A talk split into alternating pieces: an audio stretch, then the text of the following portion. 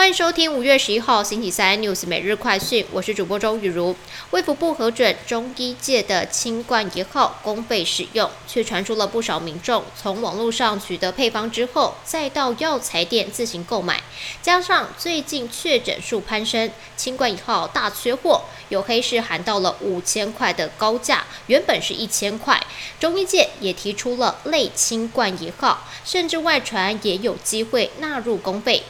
指挥官陈时中就回应了，没有什么类清冠不能混淆视听。国的封锁措施迫使工厂停工，供应链中断，导致中国四月汽车销售比去年同期暴跌百分之三十六，创下两年多来最大跌幅。中国乘用车市场信息联席会就指出，中国四月的乘用车销售重挫至一百零四万辆，生产更是急剧下跌到九十六点九万辆，跌幅达到了百分之四十一。其中受创最严重的车厂是特斯拉、福斯跟日产。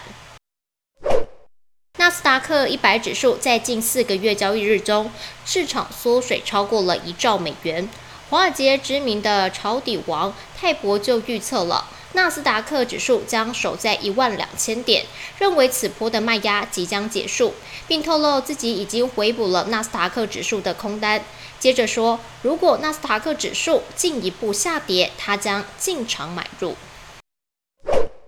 台积电董事会昨天核准全球员工购股计划，因薪资结构差异，海外员工每月可提拨月薪最高上限百分之二十，台湾员工为百分之十五，用于购买自家股票。其中员工自提购买股票总额的百分之八十五，另外百分之十五则由公司补助，等于享八五折的优惠价，持股可以随时自由处分。